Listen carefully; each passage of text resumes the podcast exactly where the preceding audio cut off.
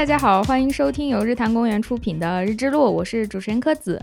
今天呢是我们第二季的新节目了啊，我是预计把这一期放在第一集的，因为第一季的第一期的嘉宾和今天是一样的，就是小田老师。啊，大家好，大概跟上一期录节目已经过去了快一年的时间，十个月。哦对对对，对，上一次是在柯子家里录的，啊，这次是在我家里。对，上一期也正好就是过年这个期间，不过那次是过完年了对，上一次因为过年的时候那个疫情啊。持续的时间稍微长一些嘛。对，嗯，那次是疫情平稳了，我们才见面的。嗯，今年就我估计过完年我可能会很早走。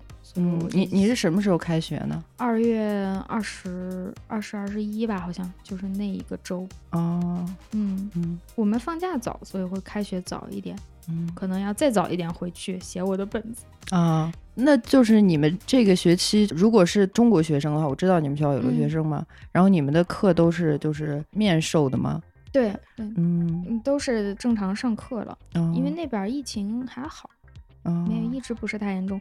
留学生就比较麻烦，有一些当时就没回，所以留嗯在国内；有一些回来就回不来了，嗯所以就分两波儿上的。嗯对，正好跟听众解释一下，去年这一期节目啊，就感兴趣的朋友听一下第一季的第一期，还有一个嘉宾花花老师，花花老师滞留在北京了。对，哎，这个太突然了，一直预计的是能回来嘛，毕竟是过年，结果到了到了了，算了，嗯还是安全一点。嗯所以我们这一期就是我和小田，我们先来聊一下。嗯，这是一期闲聊节目。对，真的是闲聊。其实上一集那个也是闲聊。呃是，嗯，当时还很紧张，最后剪的可能听不出来。其实我们中间充满了，呃，哎呀，我在说啥啥呀 之类的。那个很尴尬，那真是第一期，那个当时都有点准备说录的不好的话就不播了，只嗯是请朋友们帮我练一下，结果挺好，而且那一期大家都挺喜欢的。哦，really？其实我我没有听，因为 不敢因为怎么说呢？因为你知道我这一年有很多时间在做访谈。啊，然后我有时候要整理访谈的录音，再也不想听录音。呃不是，就是我不太喜欢听自己说话的那个部分，这个让我稍微有一点心理障碍。为什么？你是声音的音色，还是你说的话？你觉得？我也不知道哎，就是如果我在整理访谈的时候，有时候听到我在说的部分，嗯，然后我会想啊，我知道我在说什么，那我就把这部分我就直接写出来，啊我就我就不要听我说出来的这个话，我也不知道，会觉得有点尴尬吗？对，会觉得非常尴尬。那你需要多练一练。嗯哦，对，这一年就是正好我们第一个问题，嗯一年过去了，嗯，因为小田老师本来是应该在英国，结果你也是运气好，呃其实运气好，当时正好对对，因为我本来就是打算这一年做田野嘛，嗯回来了就正好碰见疫情。然后我的田野虽然推迟了一段时间，但是实际上受疫情的影响不太大。啊，这嗯样，对，尤其是后面开始做以后，因为我在的那个地方，它就没有出现一例的这个哦，病例，那还挺嗯好，，所以对这个当地人来说，只是说他们知道这个信息，然后他们会有一些防疫的政策，但是嗯他们这个日常的生活，我感觉就是受到影响不太大。就是我是指他们当地人在本地的生活，当然他们如果有一些要出去打工啊什么的，这这些会有一些影响。对，对就是我妈问了我好几次，说小田在家待着不急吗？一年，我说我人家我其实挺忙的我不太着急，我是一个比较能在家待住的人。啊，那倒对是，呃，然后我这一年基本上状态就是说，大概从五月份吧，五月份到六月份，我的田嗯野开始，之后一直持续到十二月底。这段时间我大概就是每个月在田野三周，然后回家待一周多。当然中间会出现一些状况，就我中间、你知道我身体出现了一次，又出现了一次 小的问题，就在嗯家那次待的时间稍微长一些，然后就基本上处于在两边就来回跑吧，我还挺喜欢这样的状态。嗯，对，如果让我长时间的一直在家待着，可能会稍微有一点憋得慌的感觉吧。嗯生活太单调了，一直在家待着。对对，对，而且其实，在田野是生活是比较有规律的，嗯你也知道你每天该做什么，然后每天都会遇到不一样的人。嗯因为我在报道人家住嘛，然后嗯我每天的生活节奏就是也会跟着他们走，然后还有两个小孩子，哦，其实比我自己在家里面的生活会 丰富很多。嗯，那嗯是，因为我们现在的生活，爹妈要上班不在家的话，一个人对，就是我 其实一个人还好，就是他们在家的话，反正就要跟他们的节奏要嗯配合起来。对，是嗯的。我妈的想象就是觉得你这一年就在家待着，也不能上学，天天看新闻。其实还好，嗯，他还是对大学的理解，尽管他知道我每天在干嘛，但是他对于我们上学的下意识的感觉，还是觉得就是按点儿上课，嗯。按点儿下课，嗯。这样下意识吧。嗯。但是嗯。说实话，因为我就是从十二月底回来，在家待了这一个月，嗯。嗯，确实会有一点感觉，既没有在田野，然后其实也不是属于一个所谓的正常的这个学生的状态，有点嗯脱离那个、脱离各个环境吧。哦，有对 对，会有这种感觉，但是现在会好起来，因为我这个学期开始我会有一门那个学校的写作课，每周会有作业要写。哦，对，之前当然也会就是固定的会给老师写报告什么的，但是这样的话，就是这门课我觉得就是 相对来说有人管你了。对，就更有说是我啊、我现在还是一个学生的这种感觉。对，之前已经不知道自己。对，之前就是被放养啊，那你们这个课需要上网课吗？应该是需要的。这门课因为它是这周三开始上，就是每周三上一次。我现在还具体不知道这门课的形式啊，或者是什么样子的。对，他有在网上上传一些资料，嗯就是需要提前看的。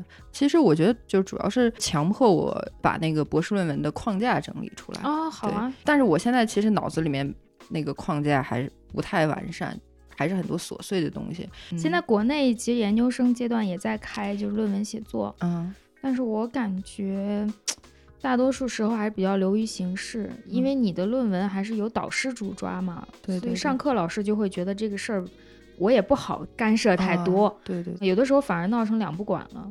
啊，对，嗯这门课有一个好处就是它会有一个老师每周会帮你提出一些修改意见啊什么之类的。那真的挺好的。对但是因为这门课它是面向全校，然后它是分成不同的，比如说那个自然科学、社会科嗯学、量化的，嗯，然后直性的，嗯然后我修的那个就是直性的社会科学的论文写作。哦，这样子的话，它包含的学科门类会蛮多的，光是那个社会学，它可能还包嗯括，比如说政治学呀、教育啊。对我来说，就是一个就是一个训练吧，让自己还保持有这个 在学校里面作为一个学生的这种状态。挺好的。对，出去说自己是学生不心虚了。啊对对，真的是我，因为我现在每天都会去那个滨河马路上去散步，对对，嗯去遛弯儿，然后每天会见着各种大爷大妈什么之类的。都认识吗？呃，不认识，不认识，但是他们看我的那个眼神，就是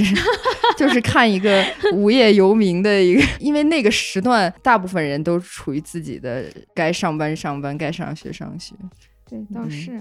嗯，这个搞科研以后都是这样，就你的时间是很自由的，嗯就会造成很多人觉得你很闲。嗯，那倒无所谓，我觉得这还蛮有趣的。对，哎呀，对我们今天想聊，其实我们是有主题的，虽然刚才 闲聊，我们真的有主题吗？还是有的，就是围绕你的田野，毕竟你是干这个的嘛。哦，真的吗？嗯 你别心虚啊，你虚我也虚了。哦嗯没有，就是那天我们聊起来说聊聊点什么，我真的是很想了解这个事情，就你这一年田野都做了什么呀？有什么见闻？因为我之前也是应该是常出野外，结果这一年没咋出去，我就嗯出去了两趟，嗯对我来说已经是非常非常低的了，嗯，一年才两趟，一趟是云南，一趟是浙江。其实也不错啊，我这一年没有出省。哦，对，但我那两趟都很浅，就是短暂的去待了一待，也是嗯都是有人带去帮忙。第一次是帮导师做事儿，第二嗯次是见我那个师姐，嗯所以都做的不是很深入，就去逛了逛。我觉得跟旅游差别不大，嗯只是比较深入，没去景点儿而已。就至少没有做什么数据收集啊、访谈啊，就没有很深入的做出一点东西来。嗯所以我就觉得我这一年好像脱离了野外了。嗯，哎这对你来说就是就是一个调节，换口气。倒也是，也是因为嗯刚工作，反正要学的东西太多，然后我就觉得这一年生活还是有挺大变化，我甚至有点不能适应，就是长期在城里待 着，有时候会觉得有点怪怪的，我怎么还在这儿？嗯，然后最近在看那个《山海情》，估计咱们这个节目播的时候，这劲儿已经过了，但最近满世界都在看。啊，我看了一点点，只看了前面。我们刚才有说嘛，我还没有看到那个、蘑菇，对种蘑菇，就是你说比较精彩的部分，我看了前面四五集吧。哦，那也差不多，基本铺垫完了。嗯，我感觉种蘑菇就因为它只有二十多集嘛，二十集出头，所以种蘑菇是它的一个重要环节，就是前面相当于种蘑菇的前传，嗯，然后种蘑菇是重要的这个情节，然后后面是围绕种蘑菇的一个延续，然后就结束了。哦，所以这个大概就是说，抱歉，这里面可能有剧透，就是嗨，咱播的时候 呃，不是，就是可能还有一些人没有看嘛，就没事吧？我觉得这个剧剧不是，就是我就想问，最后的走向就是说，种蘑菇这个产业带领嗯大家脱贫致富吗？是这个意思吗？这个我比较专业了，我要多讲两句，因为我这几年做扶贫做得多嘛。我觉得他们这个剧还挺聪明的一点就是，其实他为什么要今年播呀？哎，其实是去年了，他应该嗯是、去年底的？对去年底的一个片子，因为二零二零年是奔小康嘛，嗯，就是我们国家的这个扶贫全面脱贫。对，是要在二零二零年结束的，嗯而且确实付出了很多努力，就为了在这一年结束，结果被疫情搞的，就这个事情大家接受的面还是比较窄，不是很多人知道我们完成了这个事儿。其实应该是我猜测，二零年应该是一个整体的宣传和庆功的那么一年，嗯。以及接下来承接的是乡村振兴嘛，应该嗯。是要要做这个转换的一年，结果被疫情给打断了，所以它这个剧应该是说这一年的一个其实是命题作文，我觉得嗯应该是接到任务的，但这嗯个任务完成的真的非常好，而他很聪明的是。没有围绕最近的这一次精准扶贫来做，精准嗯扶贫其实从一四年开始嗯，到二零年结束，但是扶贫这个事情是很早就开始做了，对，所以他很巧妙的选了扶贫最最开始的那段时间，就是九十年代。应该是八十年代初，因为嗯。他那个剧的背景是在那个西海固嘛，对，就是西海固大概在八十年代初八二年的时候，有一个嗯。国家三西建设，就是指宁夏的西海固，嗯。还有甘肃的河西和啊。定西。哦，我们占两个。对我们占两个，所以在在甘肃就是叫两西两西建设计划，就是在全面的这种扶贫开始之嗯前，就是它有一个叫两西建设委员会还是两西建设办公室这样子的。哦然后后来它就整合在扶贫办里哦面，了嘛。对对，这个三西建设应该是国家制度化的扶贫的嗯，开始。我是是看他那个他那个剧的最开头，我有点记不清了，但他好像是在第一集的时候写的是，就大概是九零年啊，对它或者什么剧的背景大概是在是在嗯九，他选的是九十年代，然后就是以一次那个搬迁开始的。对整村哎，那个时候还不是整村啊，不是整村，对先挑一部分人出去开荒那样的。然后他为啥蘑菇是一个重点线呢？就是后来精准扶贫也特别强调搬迁这个事儿。嗯其实很多地方是不适宜人住的嘛，嗯咱能住就改，如果实在改不了，就是要搬走。嗯本来很多人他们到那个剧最后也说，这个村其实只有两百多年，对于整个国家的历史来说是很短的。嗯所以它也不是说古往今来就有多少人在这儿住，本身就是一些很困难的人，因为各种原因住到了这儿。嗯那现在不适合了就搬走。所以它为啥蘑菇重要呢？就是他们后面也做了整村搬迁。那么你搬得出去，就要让人在新的地方住得了。嗯所以它蘑菇就是作为一个产业扶贫的代表来出现的，就是反映了这些人搬出去是一码事儿。首先搬很难，很多人不愿意去。对对对，然后搬出去之后，你就要让大家真的过上好日子，嗯他才能待得住，不会走。所以蘑菇它只是一个代表吧。我也去看过好多蘑菇，那个西海固我们还去过一回，是哦，去的是固原。嗯，我我没有嗯去过宁夏，我的田野点就是在定西，那那那占俩了。对，就是在三西之一。然后很有意思的就是我待的时间比较长的那个村子，嗯，在七八年前那一块地方发生了一次比较大的地震。哦，嗯，地震之后就是它的那个余震，造成了那边的那个山体滑坡，嗯还蛮严重的。然后滑下来的山体就冲掉了几个庄子。哦，嗯，比较幸运的就是他因为这个事情是在早上造成的那个伤亡比较小。那还好对。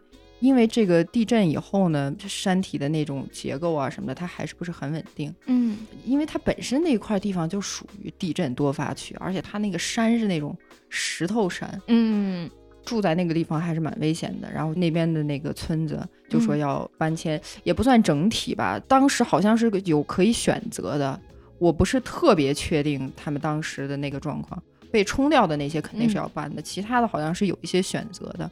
然后他嗯们要搬去的那个地方，就是在紧挨着宁夏的啊，就是电视剧里那个村呃，我不太确定，因为电视剧里它可能是一个虚构的村哦，是真的，是真的村。嗯，哦，就我不太知道电视剧里那个村是哪，但是他那个搬去的就是在晋源那边。哦，我知道那边了。嗯，估计他搬可能都会选一些相对条件好，但说实话，西北相对条件好的地方也不是特别多嘛，起码在他们刚搬的时候，应该条件也不也不太好。嗯，顶多就是说比较平，对，顶多是说地质条件呀，各方嗯面比较安全，不会说是在山里面啊那嗯样子。而且他可能就是集中起来管理啊，还是自治的做一些事情也会稍微容易一点。因为你你去过那个很多山区啊什么的，嗯有的确实就一个山头上就就就一一户就一户人家。是我们特别害怕那种。刚开始我们不懂，去调研的时候就要一个村的那个名单什么就去了，嗯，后来发现这样不行，你得要嗯他那个小组的名单，就是分自然村的那对他几个名单。几庄，对对对这样我们分调研员的时候，你就让一个人就去一个小组、一个自嗯然村。后来发现这个在西北也还是问题很大，有时候它是一个自然村，这个山头住一个，对，哎呀，他有的那个一个村子，他们叫几社吧，现在是叫。哦，我们他那边常叫组。嗯，这边嗯一般是叫几社，他可能一个村有六个社，对，它那个一社到六社之间的那个距离，有可能是 非常非常远的。远。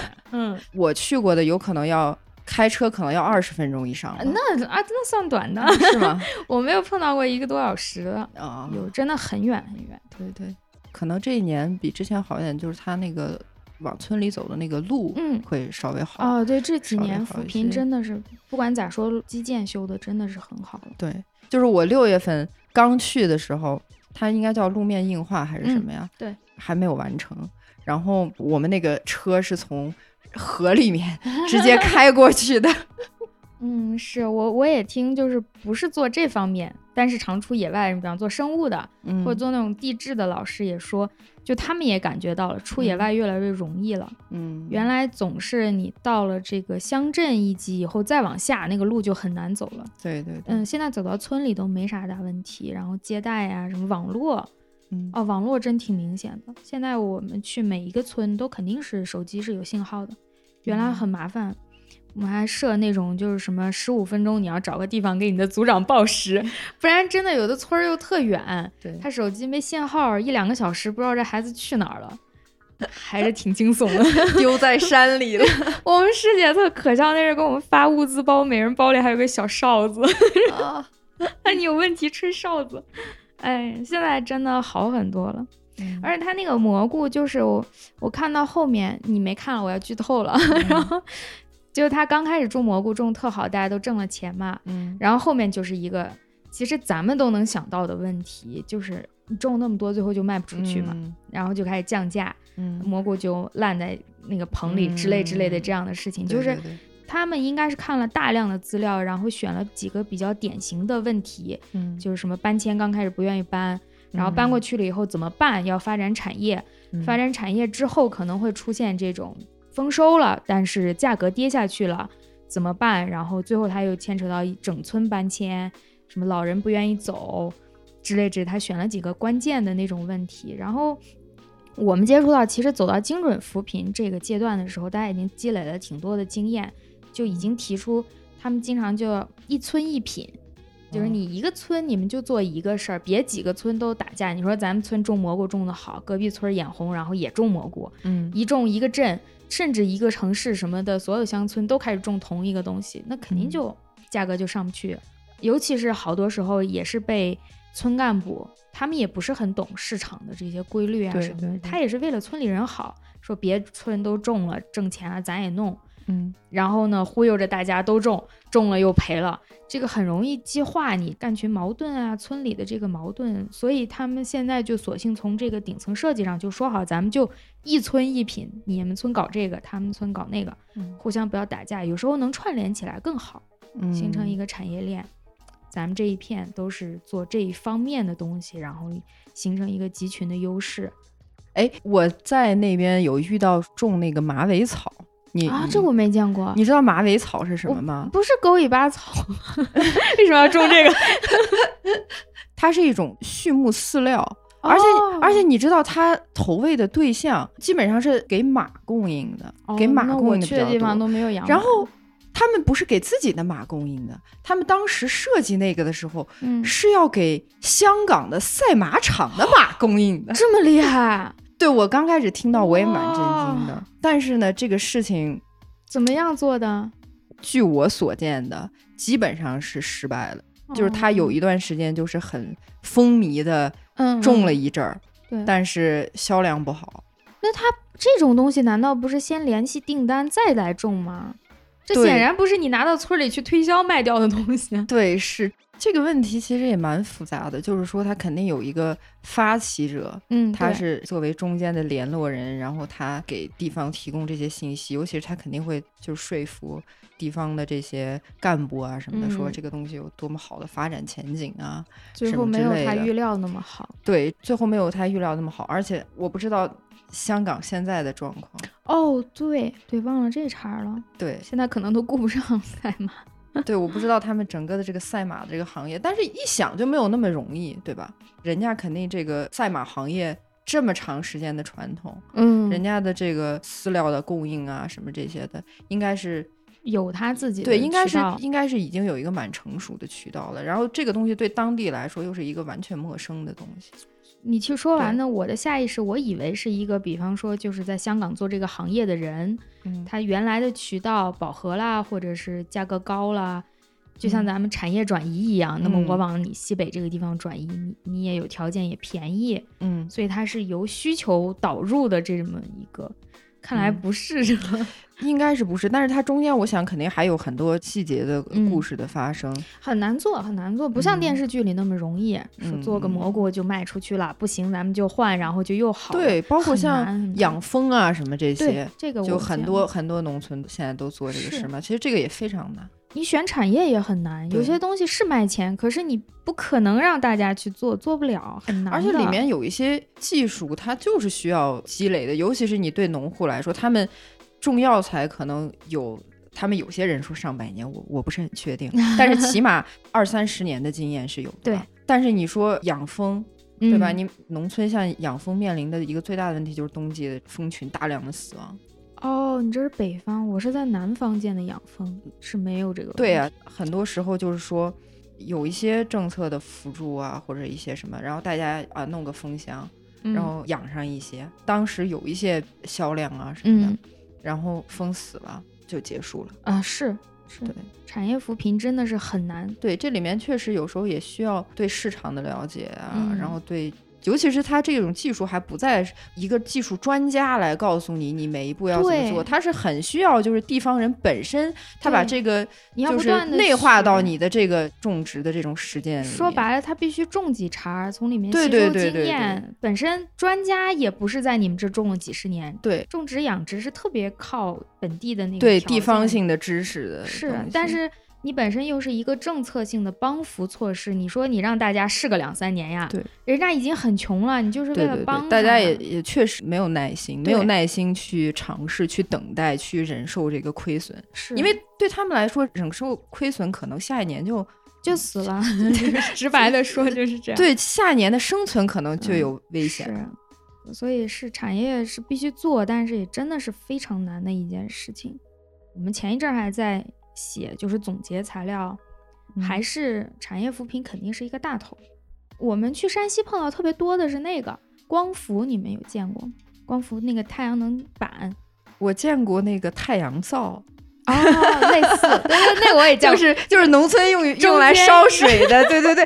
哦，那个我第一次见的时候，我真的很就是科幻，他长得啊，对对对，而且我就真的觉得哇，这智慧真的是 太厉害了。给没没见过的朋友讲一下，其实就是那个咋说呢，一口锅，长得像锅一样那个对，长得有点像一个卫呃卫星天线的那样子反正就是半圆形的这个东西。对它原理很简单，就你这个东西，它中间是贴了反光的材对料，对对，就跟你拿放大镜一样，它是有一个聚焦点的，光照上去以后，整个照在这个锅里的热量，这个辐射会聚集到一个点，然后它就算好那个点的位置，在那个地方做一个小架子。对，把水壶放上去，对，那个烧水非常快。对啊，我我第一次见的时候也是绝了，蹲那儿看半天。对，但是那个嗯使用的时候也要小心嘛，就是哦不用的时候，你必须要把那个遮光板转到一个就是背没有呃转到背光的地方。嗯，人工向日葵。对，农村有好多这种神奇的东西，还有你嗯你见过就家里可以收好多好多台的那种，也是锅，也是锅卫卫星的那对种。，就大家如果去农村家里，有时候你能看到好多世界各地的很神奇的台。但是我没有看过，我我这一次去，因为我没有在别人家里面待很长时间。啊，你报道人是在城里住吗？呃，我报道人是在城里，就是我在他们家住，但是他们家没有其他人，就是他们家哦那个房子是闲置的。哦，明白。对，我也没有看电视，但是我发现他们很多时候很多人的这个业余的时间都是用那些抖音、快手对，消磨掉的。现在这个占领了大家的时间。对，而且就是不分年龄段，就是我去的那个加工厂，不管是三十几岁的还是六七十岁的，大家嗯中午午饭休息的时候都在拿一个手机刷。嗯，它没有什么门槛儿，然后你总能找到适合你嗯的那一圈层的内容。嗯，而且我去在一个藏区，有一些有那个药材种植经验的人，他们嗯去到藏区，嗯藏区不是它有很多的那个地，但是农业对于藏族来说并不是一个特别。不是人家的传统，不是人家这个生活的一个中心嘛？对藏民可能他们就主要是种一些青稞啊、大麦啊，嗯，平常随便吃一吃也就哎，藏族的饮食结构是什么样？我觉得我去餐厅还是以吃那个肯定不对。如果说是我们所谓的主食的话，就是青稞、哦大麦，再就是那个很多的奶制品了，哦，那然后还有就是肉嘛。嗯，其实肉应该是占很大哦比例的对，那确实主食可能相对不像咱们以主食为主的那种主对对对食的吃法。对，就是这些藏族的妇女闲的时候被雇佣在药材的这些地里面干活，嗯然后他们也是，他们也是休息的时候就就刷手嗯机，刷那些短视频什么之类的。哎，反正我也发现这个问题了。嗯，其实城里也一样，你现在去公交车、地铁，总是有很多人拿着手机在看短视频，包括嗯走路的时候也在看，嗯，就差开车的时候看。其实我我觉得有些人开车也在看，他只是相对的还能分点神。嗯是这个东西不好说，而且也不是我们说它好与不好，它就能对，它也不能说是一个问题，就是嗯一种现象吧。就社会进展到这儿了。我有在快手上关注几个种药材啊、卖药材的人，我在快手关注了好多唱曲艺的民间艺人。哇，其实我没有太深度的发掘里面的有意思的信息，但我想嗯肯定非常多，因为我的报道人他也不看电视，嗯不看报纸，嗯，当然不，这现在谁看报纸？机关干部。那个就是他的主要的信息的来源，反正晚上能刷好几个小时。嗯，它其实也是一个我们现在这个社会特别真实的记录，嗯，这个是很难得的。我觉得从这个方向来说，它应该是很有价值的，嗯，因为你原来的渠道只有王侯将相有他的传记，普通人类就消失在这个历史里了。嗯哪怕后来有互联网了，也是掌握互联网技术的人可以写博客，写什么东西，把自己记下来，嗯可以在网络上发声。所以经常你在网络上看到很热门的话题，在现实生活可能没有人关心，没人知道。但是现在短视频因为它的门槛比较低，然后毕竟它的记录很全面，有声音、有画面、有各种东西。我觉得如果有人把它整理出来的话，是对我们这个时代一个特别真实的记录。嗯，反正我觉得对嗯我来说，确实是一个比较有意思的一个消息源吧。嗯，对，但是我也在想，大家都在发，就是似乎自己是一个发声的主体，嗯，但是大部分人也没有被听见。呃，这没办法，永远一个消息它都是头部占了绝大多数的信对，息。是，所以说它作为一种，不管说是那个日常的记录也好啊，什么也好啊，但是就是它记录谁的生活呢？或者说谁的生活的这些记录，最终会沉淀成什么？比如说对于这个时代的记录啊，或者是、是什嗯么样的？我就就想，就是因为这个信息的量太大大了了，这个反而是我觉得它好的一点，就是以嗯前我们老讲什么要沉淀下来，嗯什么经过时间的洗礼留下了什么，嗯它好像总是有一个筛选，最终值得的、有价值的、性价比高的东西才能最终流传下去。那我觉得其实现在这个时代就是不需要这样了呀，它嗯有好的有坏的，坏的东西也留下去了，对，然后质量很差的东西也留下去了，为什么不可以呢？既然我们现在有这个能力保留这么大的信息量，就让它这样留下去。当然，你不可避免它一定会被磨灭掉一些，甚至可能有价值的也慢慢就消失了，就被人忘掉了，从来没被人注意，然后这个数据也就过去了。嗯这就是扁平化吧，我不懂，但是我感觉是这个意思，就是不像原来它有一个层级的筛选，嗯现在大家就是觉得我想说点什么，我就可以把它记下来；我想弄点什么，我就把它录下来。我不是很在乎说我要比谁好啊，或者这个软件它的趋向也不是说我要筛选出谁，就我们这一堆人都唱曲儿，那我就只能录一个人，谁唱的最好我录谁，其他人就不录了。其实我唱的不好也可以录下来呀。嗯就是这种，他也知道自己录的这个东西不会被太多人看到，都希望红，但是不红也没关系，我也就可以把它录下来。嗯，就我觉得这种拉拉杂杂的这个状态，我还挺喜欢。怎么都聊到这儿了啊？从从聊 短视频，对，现在农村生活是被这个占满了。那你去田野的过程中，有真实的接触到，就大家日常生活里有很多所谓贫困啊、扶贫啊这方面的事情吗？因为我是以这个主题去的，所以给我造成的感觉就是，仿佛这村儿里一天到晚都忙着扶贫。说实话，我接触的不算多，肯定没有你多。我的一个报道人，他有一部分的工作是在一个那个贫困村，他承接了一部分的扶贫的任务，就是哦他不是政府的工作人员，但是他会提供服务。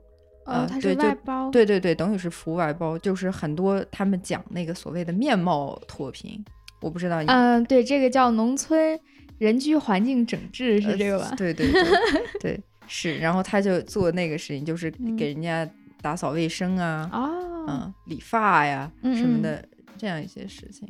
哦，那就是啥也都干点儿，他不是专门扫地或者专门理发。啥都干点儿吧。我有跟他去过几次，嗯就是一起干活的人啊什么之类的，也去了一些贫困户家里。但是我跟比如说什么地方干部啊、驻村干部啊，还有什么对口帮扶单位啊什么的，没有什么接触。但是你感觉在日常生活里也不怎么出现这几个方面的人和事儿，是吗？因为我在待的那个村，它不是一个贫困村。哦，对我有去其他的一些贫困村有转过，嗯有一些接触，但是很少。我觉得应该还是对于那些贫困户来说，就这些干部啊什么的，应该还蛮常出现在他们的嗯，的是的，生活里面的。这个我感觉到了，就是其实扶贫这个事情它，我不知道是不是他最初设计的，还是最后发现的一个副产品，就是它确实极大的改善了干群关系。原来干部没事儿也不会到村里去，跟村民的接触还是很少的。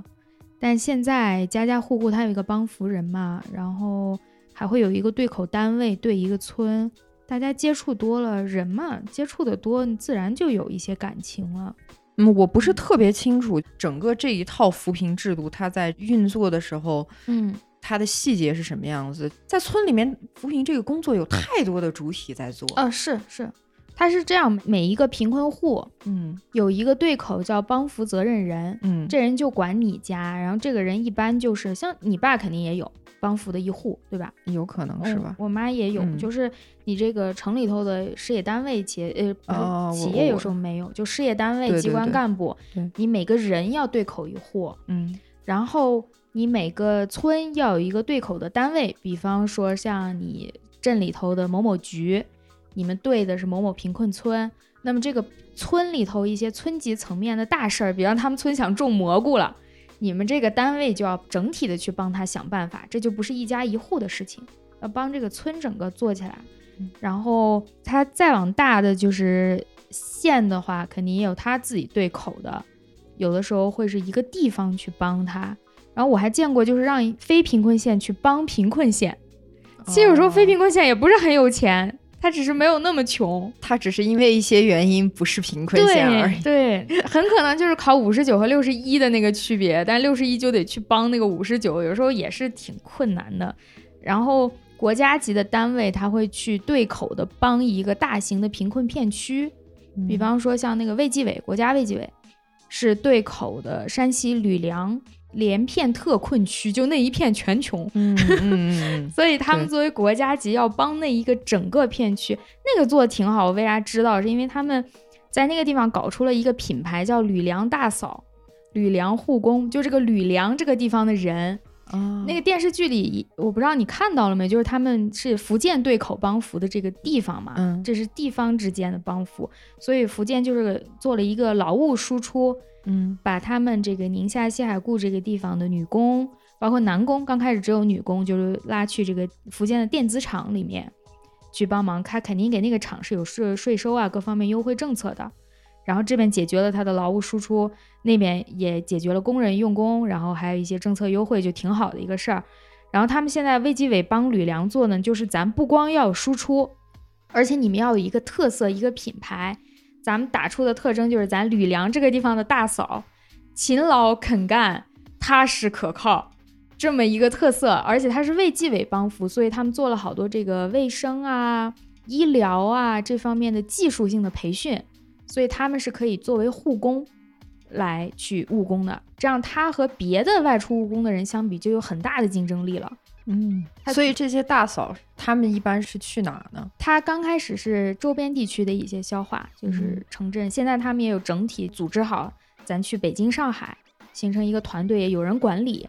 甚至他们说还有出国的，我不知道是一说呢，还是准备呢，还是真做成了。他有说去日本什么的。嗯，他的最终的目的就是要形成，你们城里人找保姆、找护工，就会第一想起我想找一个吕梁人。他既有技术又可靠，而且是有政府背书做组织的，出了任何问题我找得到。不像你现在要去找一个保姆，其实是要靠介绍啊什么之类。对，对你需要对这个人有一个信任，那么他就是把这个做成一个品牌，你可以信任这个品牌。所以就是你当时是有在吕梁，我没有在那长时间待，嗯，但是我我有接触到过，这就是他们作为一个主要的。特色来给我们介绍过的做这个东西，但我还没有接触到那些大嫂。嗯嗯，我是看到他们长期在做这个事儿，因为我们调查的主要还是到农户家里去看看他们现在的状况怎么样，所以像这种组织起来的往外走的什么的，还真没接触到。这种的我倒没有，因为你知道那个像农村去打扫卫生的这些人，他大部分面向的是那个就是以前叫五保户，现在叫。分散特困供养户，对，非常准，对吧？特长这个，因为它分两种嘛，它分那个集中供养和和分散供养。然后我有遇到一个大叔，嗯，六十岁出头吧，一直是单身。嗯，然后这种，他虽然是属于这种所谓特困户，嗯，但是我觉得真的是他还蛮能干的。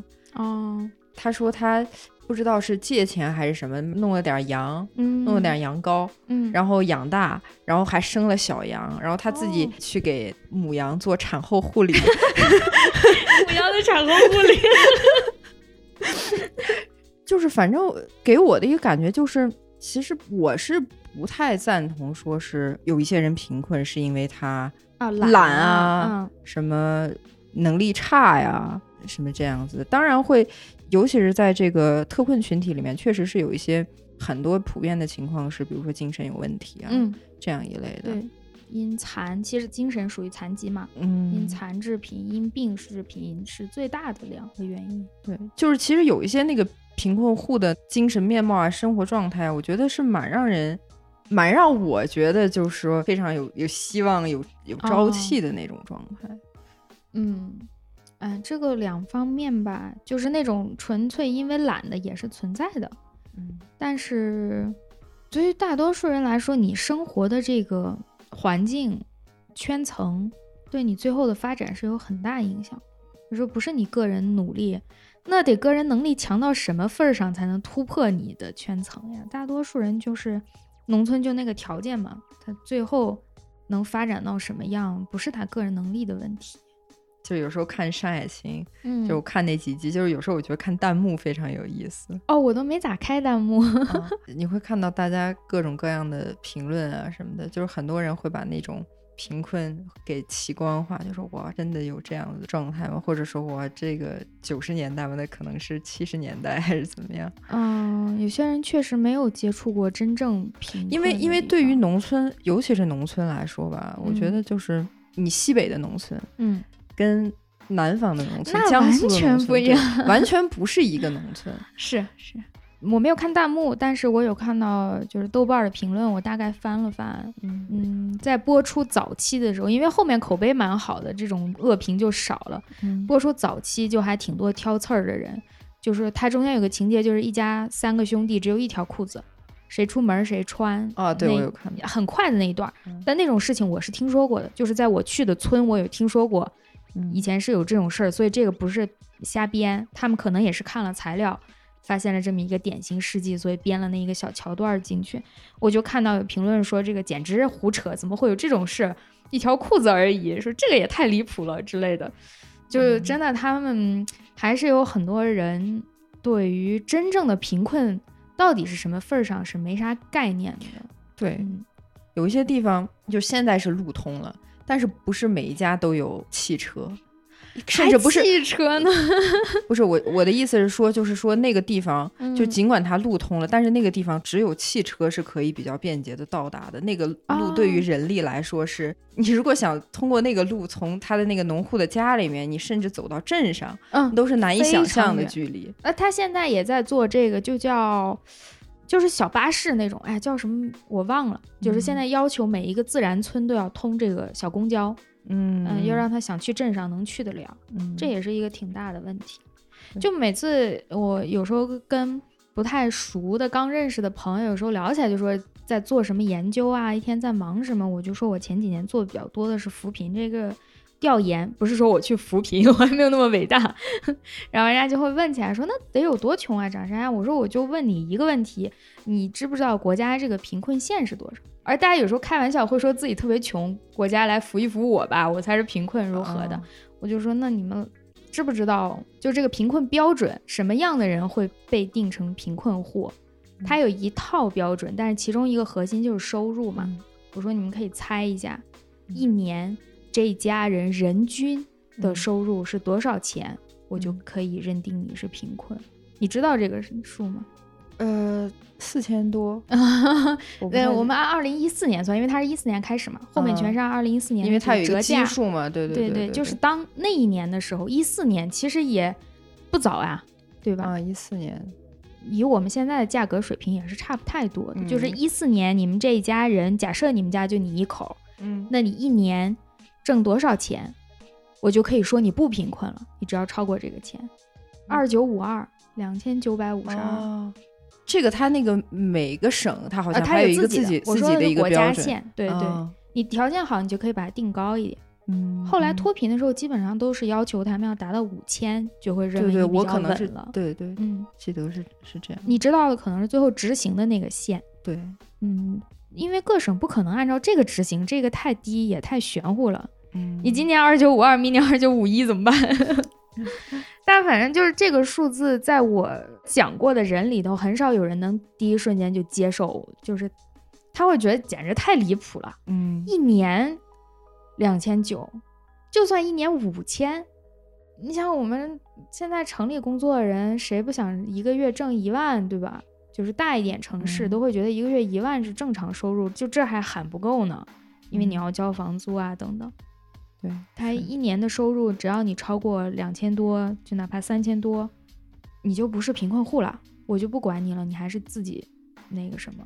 但他后面也有一些帮扶普适性的那种措施，但是真正贫困的人，就你要想到这个国家还有大量的人一嗯年还挣不到三千块钱。嗯哎呀，所以咋说呢？但是也看到农村没有那么惨，也不是那样，大家也不要一下想到另一个极端去了，就像那种非洲的照片一样，就饿成那样，也不是那样的生活。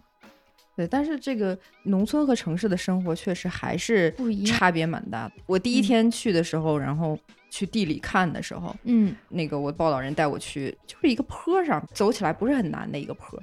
嗯但是我第一天去的时候，就是那个就把我难住了，我就觉得，我就觉得这个走起来，因为它很多就是那种直上直下那种感觉，你要爬。上去？对，就是它可能就是有一个都不是有一个下脚的地方，它可能就稍微有一个往里面，就是能让你、能让你嗯踩一点点那么一个小的一个，都不是台儿哎呀，都都不是台子。嗯，我第一天去，然后确实是让我觉得，我去，这也太难走了吧。人家这是他进出门的必经之路啊。对，人家就说，他们还回过头来看，说你干啥呢？咋还不过来呢？对，然后后面走的多了，当然就习惯了。然后还还有很有意思的一个事情是，就是有一次一些福建来的客商，他们是想去地里面看一下，就是药材是怎么种的。嗯那个时候已经到十月底了吧？十月底已经是那个十月底、十一月已经是在挖药的时候了。嗯他们就说要去看一看。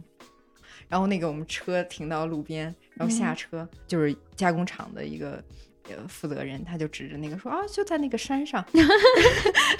然后，然后他们看了一眼，嗯，就愣了一下。其中有有两个大叔就说啊，那你们去吧，我我在下面等你们。不是要考察吗？然后就还是有一些人对这个还是蛮好奇的嘛，就说说来了就上去看一下。嗯嗯，然后就爬那个坡，边走边说：“这还有多远呀、还要走多久啊？” 然后说：“哎呀，这真的是不容易。一下给感动了。”真的说：“哎呀，这真的是这个药材一定好，这种起来太不容易了。待会儿收购价的不好意思砍价了。”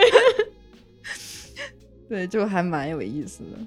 对，农村生活不像咱们在城里，你会见到很多的东西。这个有时候大家就说农村眼界窄也是这个问题，你的生活太容易满足了，见不到太多的花花绿绿的，你也不想要去买那些东西，你根本不知道它存在，怎么会想去买它？然后也没有那么多竞争，各家各户过好自己的日子，够吃就行。啊，你如果说是从商品的这个嗯丰富性上来说呢，那商品它是一个就是可能性的代表嘛，就它是一个物质代表，包括嗯你精神上。现在可能有互联网以后稍微好一点儿，但是嗯农村整体生活还是非常简单的，我把我日子过好就行。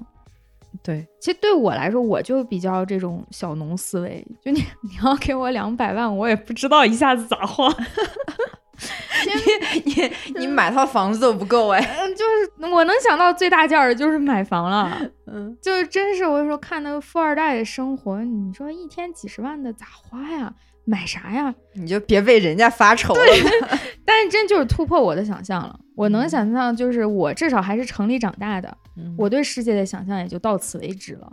有时候城里人，你挣着一两万一个月，你都觉得压力好大，钱不够花，这要买那要买，嗯到那儿一年五千，嗯，我感觉就是现在的农村的话，你种现在明显一个趋势就是是在甘肃的农村，因为甘肃嗯。不是主要的商品粮产嗯，地嘛，对。对，就种粮食的人是明显的少。太多了，大部分人都会种一些经济作物啊什么之类的。本来甘肃种粮也主要是为了自己消耗对对，以前都是自己嗯吃嘛。现在以前村里面都有一个可以磨面的一个、一个地方，哦现在你找磨面的地方都，没有啦。反正是要有一段距离。哦，你要把它拉到哪一个地方去？已经不是说是原来说是啊，我种了这些东西，然后我自己就可以吃到的。嗯，就现在是种粮食的人是是太少了，然后种经济作物以后呢，就是明显的一个就是贫富分化变嗯大。嗯像有一些地比较多的，或者是之前有一定的资本积累的这些嗯人，他比如说出去外面包地啊，或者是是什么的，嗯，他们的那个收入其实是蛮好的。对，然后现在很多农村的年轻人，我觉得其实他是有一种所谓的企业家精神的，他们是蛮嗯愿意去做生意啊，或者是、嗯是什么的。他们的这个消费的观念也是很开放的，就是很有意思的。就是你知道他们那边做砚台、做陶砚有一段时间很流行吗？对，他们加工那些东西，然后那个来到城市卖什么的，就赚很多钱。然后他们会到了闲下来的时候，叫淡季的时候，嗯，然后他们会在城市里面住一段时间，就是花钱消费，就是为了花钱。啊，其实这样子，他们下来一年也也没有挣多少不了什么对，也没有什么太多的积蓄，但是他们的生活就变成了这样子的，一年一年就这样循环的状态。哦，这个其实完全不是农业思维了，这个已经嗯对对对农业思维是一个长期的打算，它这个就是进入到这种市场里头，对，就所以我就嗯。说他们是很多是有企业家精神的人还真是这样的人。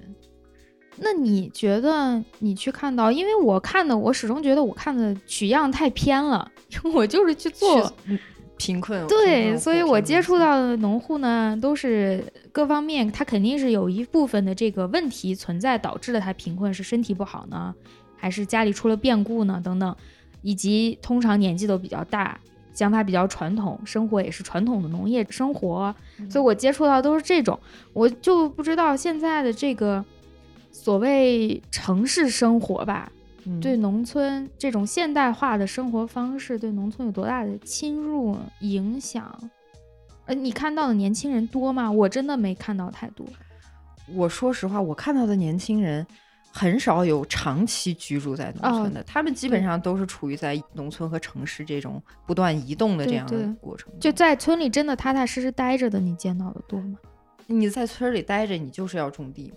嗯，对。现在种地的年轻人很少，那种经济作物呢？种药材的年轻人多吗？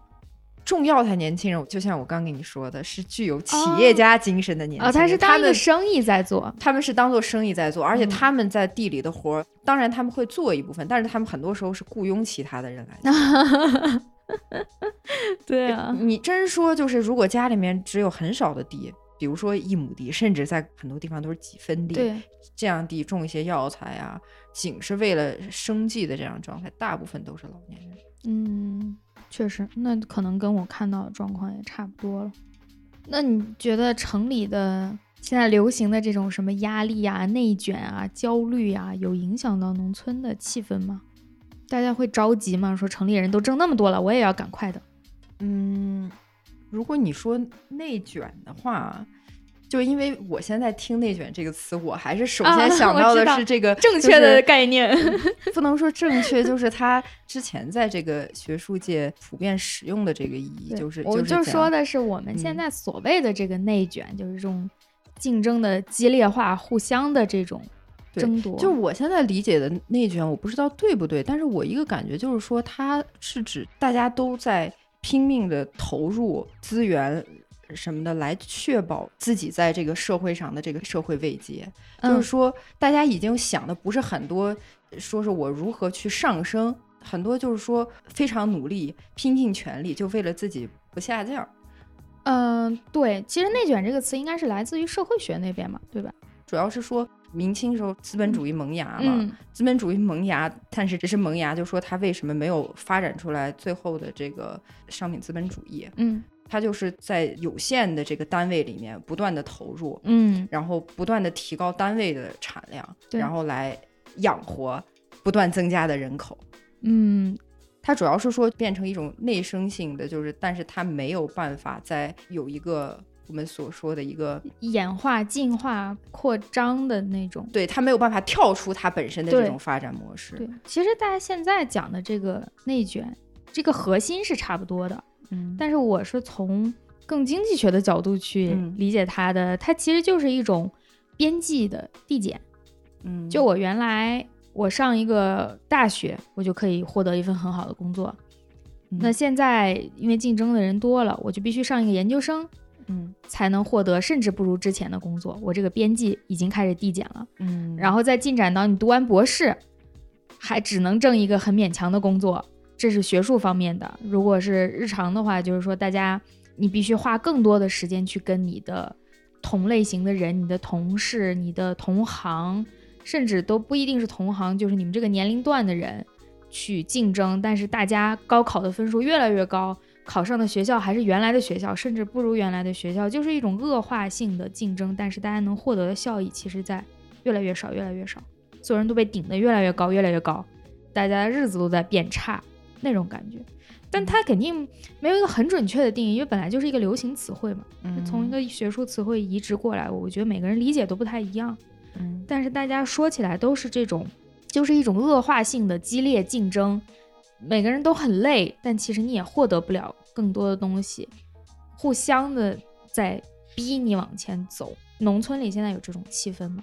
如果说从就是你刚才说的这个角度，让我想到什么呢？比如说种一块地，嗯，大家拼命的投入这个肥料，嗯，然后杀草剂、杀虫剂，然后还有一些叶面肥啊、壮根磷啊这些东西，然后提高它的产量，其实也是一种对，然后市场的价格就会降低，对，对吧？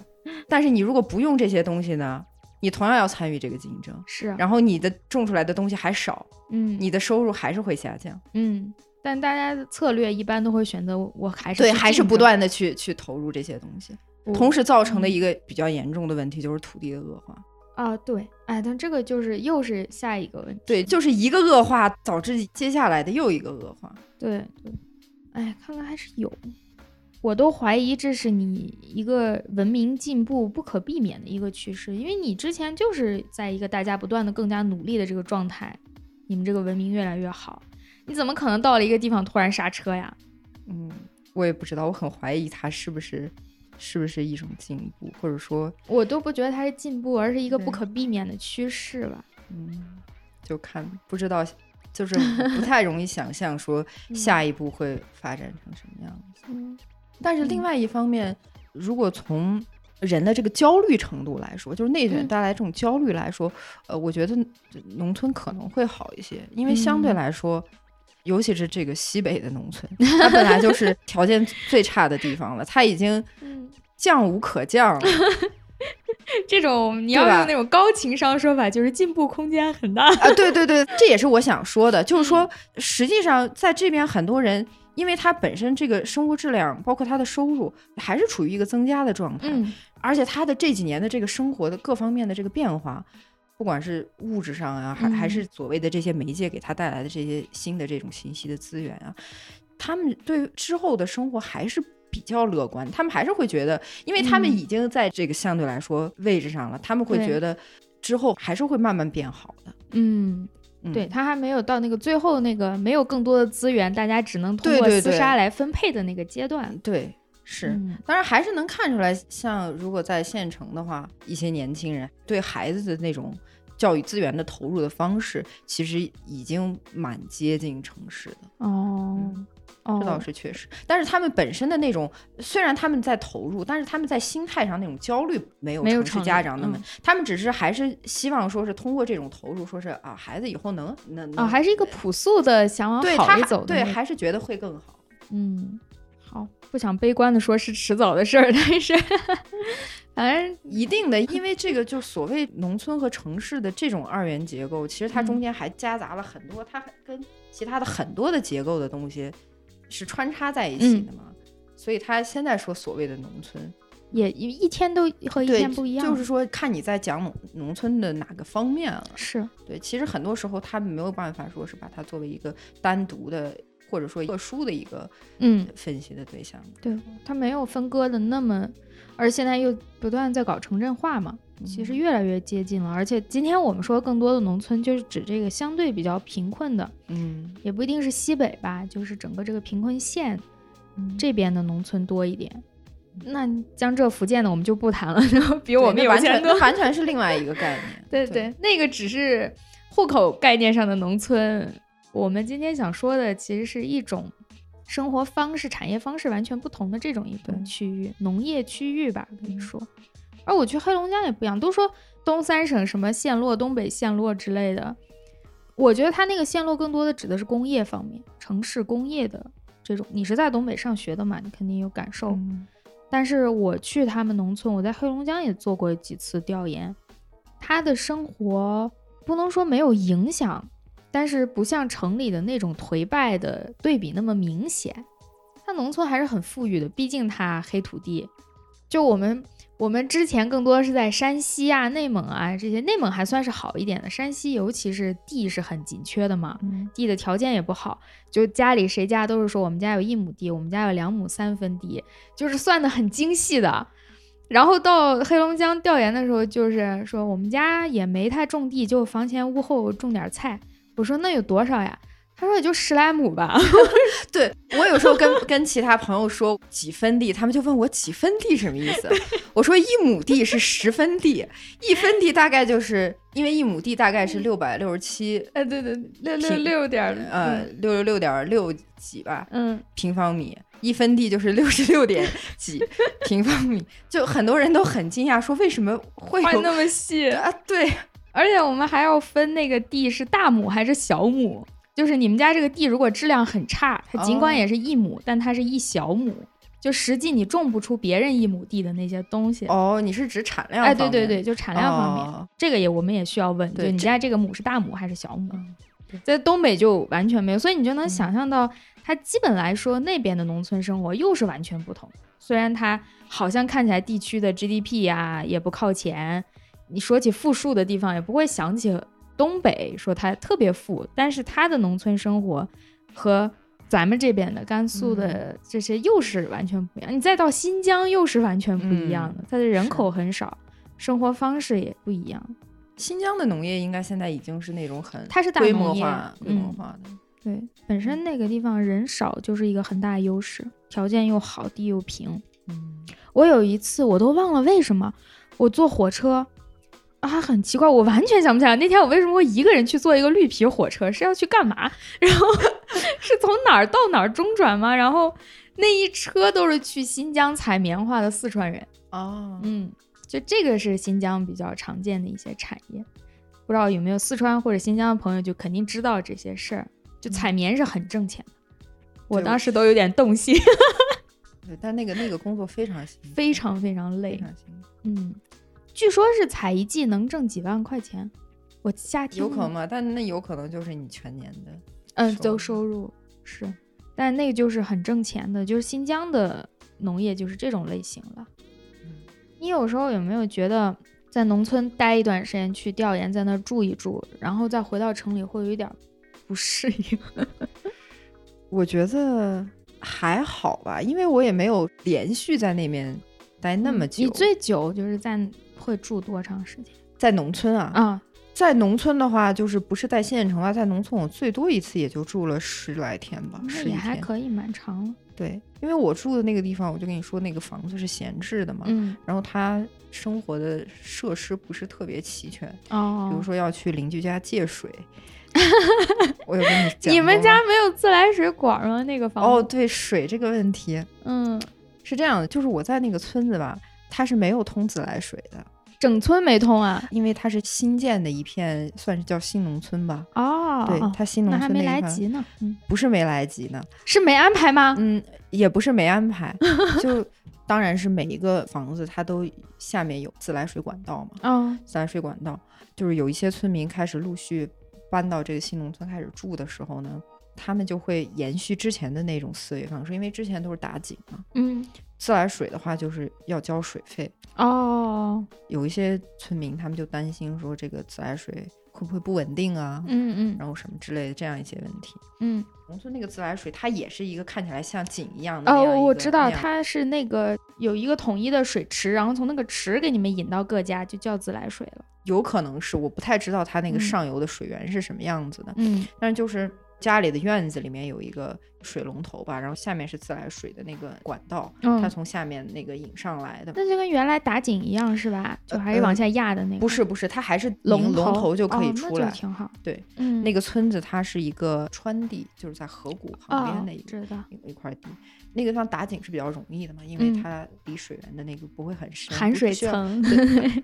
对你这个你是专业的，对，就是它不需要打得很深就能有水。嗯，然后有一些村民就从那个地方就打下去了，然啊，后就他不用自来水，他要自己打个井。对，然后这样打的时候，就是那个自来水的那个管道就被破坏了，哦。然后越来越多的人来村子住，然后越来越多的人也这么做，然后哦。那个自来水供水的他们就担心，就说这个管道的安全的问题，因为像嗯。比如水压呀、或者什么这些，嗯。就导致那个地方就是没有自来水。因为我住那家，他们长期没有人住，他们也没有挖井。哦，对，我这属于就是一个很现实的政策和你最后实行的一个博弈的结果。嗯嗯，其实也有好多论文讨论这种问题。就我最初设计是怎么想的，嗯。大家实际的利益需求是什么，对对不上之后，而且我有嗯看到一在其他一些地方，对农村来说，我不知道你你在农村有没有遇到，就收水费是一个比较难的问题。这我还没见到。就是有时候经常就是水务部门是收不到他们应该收的那个，哦，哦，对，我记得那个电视剧都到最后了，就是他们说要整村搬迁，所有人都必须搬走的时嗯。候，然后那个动员的领导就来说说你搬到城里多好啊，有水有电有燃气。那嗯农村人说那不收钱吗？你刚告诉我有，他不觉得这些东西他应该掏钱。对对对，是，这就嗯是一个生活习惯，就对对东西的认知的问题。其实这个我就嗯像水这种东西，对，又不是你家的，我为什么要为他掏钱？嗯，我的理解是，你其实像我们城里交水费、电费，大家不觉得很奇怪，是因为你很清楚你购买的是那个服务，嗯，你也知道水，因为我们在城里你是不会见到水就留在你脚边的，对对，它一定通过管道来。所以大家不管有没有明确的想通这一点，你也知道你交这个钱是人家把管道拉到你家来，对对为你提供这个服务。它是那个基建设施对是怎么说呢？是比较容易想到或者，比较容易可见的。嗯，所以你会很容易接受。但是在农村的话，你说水就在脚边流，太阳就在头顶上，我为什么会给你交这个钱？对，这个不是说谁占小便宜啊什么，对对对，嗯，这个完全不一样的心理嗯状态。你需要他。现在到了新农村那种，现在都是楼房嘛，统一盖的。他不把那个东西理解为商品。对对，这个没有办法，这个需要他过到这种生活里，嗯才能慢慢适应，这个很正常。就你现在说每天大家太阳出门，你要给人交太阳费，你也无法接受啊。没准儿有一天真的需要这样。呃，别吧，流浪地球了。哎呀，我现在有时候就是觉得，尤其我之前是在北京上学嘛，嗯所以我从那个村里待个两周一个月，然后再回到北京。尤其有的时候，接下来如果有朋友约我去个什么朝阳、三里屯儿、什么国贸那种地方，我真的特别恍惚。我没有觉得谁穷啦，谁有钱啦，什么好了不好啦，仇富了仇穷，我都没有。我就是一下子被割裂了。就我前一天还在跟人家在炕头上算，你今年挣了三块几、四块几一亩，什么什么，就算特别细。嗯然后算到人家就是说家里有个儿子出去打工，一个月能挣一千，我们就哎，那你家好有钱啊！然后就这种的还在这个体系里面。嗯。接着第二天就要去国贸看到一件衣服几万块钱，嗯。我就是特恍惚，有点 心里我也没觉得那件衣服就怎么着了，是骗钱了什么的，人家嗯。也是设计的呀，品牌呀，他这个钱也是经过市场考验的，嗯，最后会标出这个价。那我就觉得这些东西怎么会同就时就是存在？你作为一个你作为一个肉身体验了社会的这种分化。对，就这个折叠在我身上一下子折到一起了。我会难以理解他们为什么会同时存在。我我现在有时候买东西，我妈说你怎么买东西那么抠门儿？我说我不是抠门儿，我也不是舍不得这个钱，嗯我就是有的时候这个东西的价格会让我觉得，为什么呢？它为什么会是这个价？它怎么会存在呢？就你真让我去买一件，就不说几万吧，你说买个两千块钱的衣服，我买了我也不会饿死。这个衣服如果它真的很好看，我也承认它值两千，我也是学经济的，它有这个效用，我愿意接受。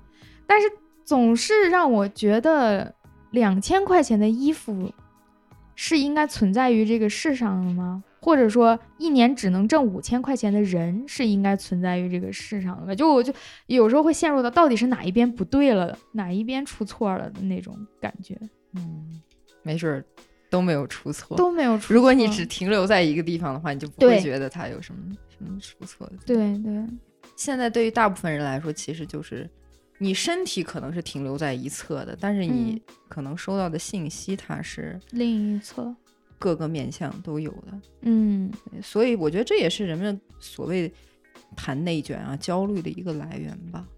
啊，对对，嗯我们现在接收了太多所谓上流社会的生活的信息，而且就是鼓励大家。啊，你你有可能成为其中一员。对，而且你要不想往那儿走，说明你不够努力。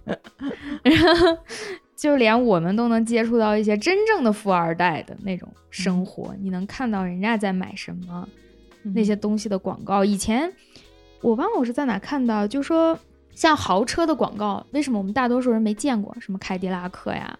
嗯，因为不是给你看的。，对，说这些广告到底在哪？难道他们不做吗？他们做，他们在飞机的头等舱做广告。嗯所以就是以前的普通人是见不到这些东西，你也没太大概念。你知道啊，有一些很高级的车叫什么拉克来着，就到此为止了。所以你对它也没有什么渴望，觉得跟我的老百姓生活也没关系。但是现在，你说像什么阿玛尼啊之类，大家也能买得起一支口红了，就仿佛这个东西你触手可及。嗯，他给你一种可以得到的幻觉。对，我们在慢慢的接触到我们更上层的那个社会了。但是也没准是他们在下沉，就是这些品牌在下沉。哦，那就有钱人又有了新的品牌是吗？我不觉得人家会跟更下级的人共用同样的东西，因为他奢嗯侈是他的一个需求，嗯稀有是他的需求。嗯，他要的不是这个东西真的多么好用，他要的就是那个东西是他的特供，这个需求是一定存在的。可能不过我觉得蛮有可能就是对于有钱人来说，阿玛尼并不算是什么。哦，是就是吗？哦，我又土了。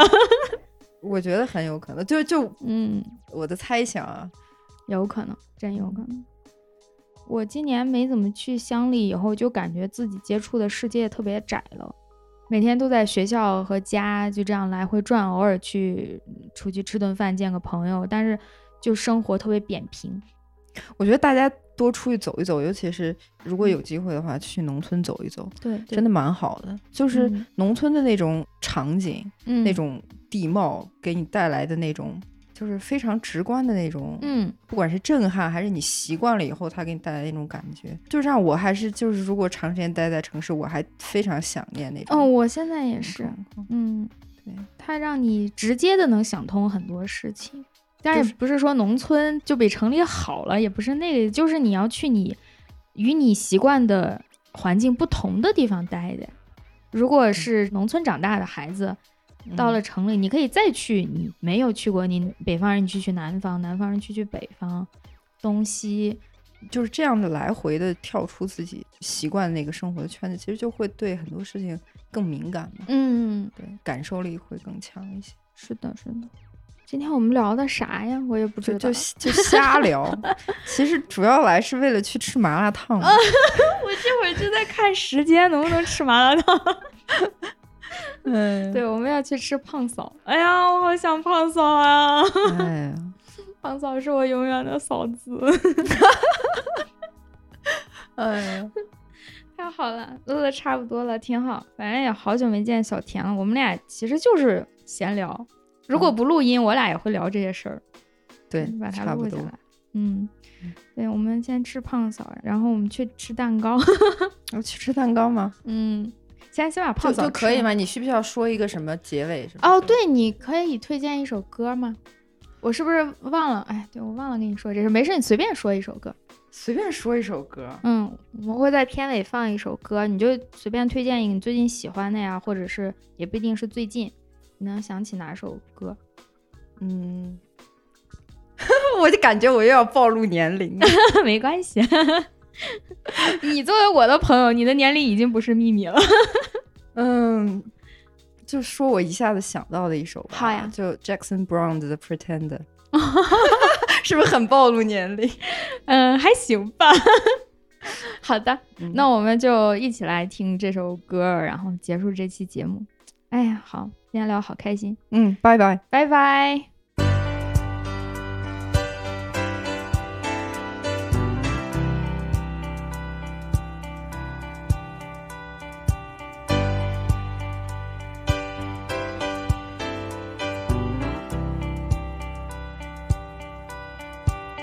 I'm gonna rid myself of house in the shade of the freeway.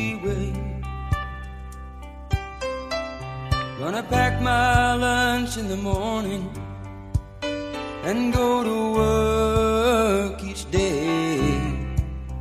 And when the evening rolls around, I'll go on home and lay my body down. And when the morning light comes streaming in, I'll get up and do it again. Amen. Say it again. I wanna know what became of the changes we waited for love to bring.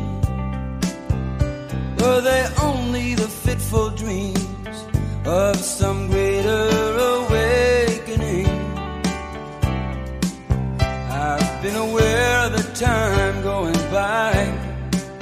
They say in the end, it's the wink of an eye. Comes streaming in, you'll get up and do it again. Amen.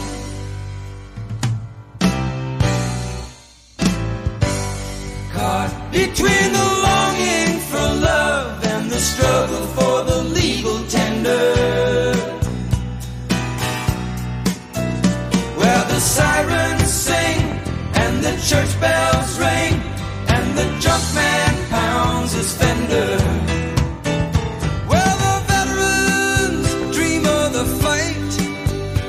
Asleep at the traffic light. And the children solemnly wait for the ice cream vendor. Out into the cool of the evening strolls the pretender. He knows that all his hopes and dreams begin.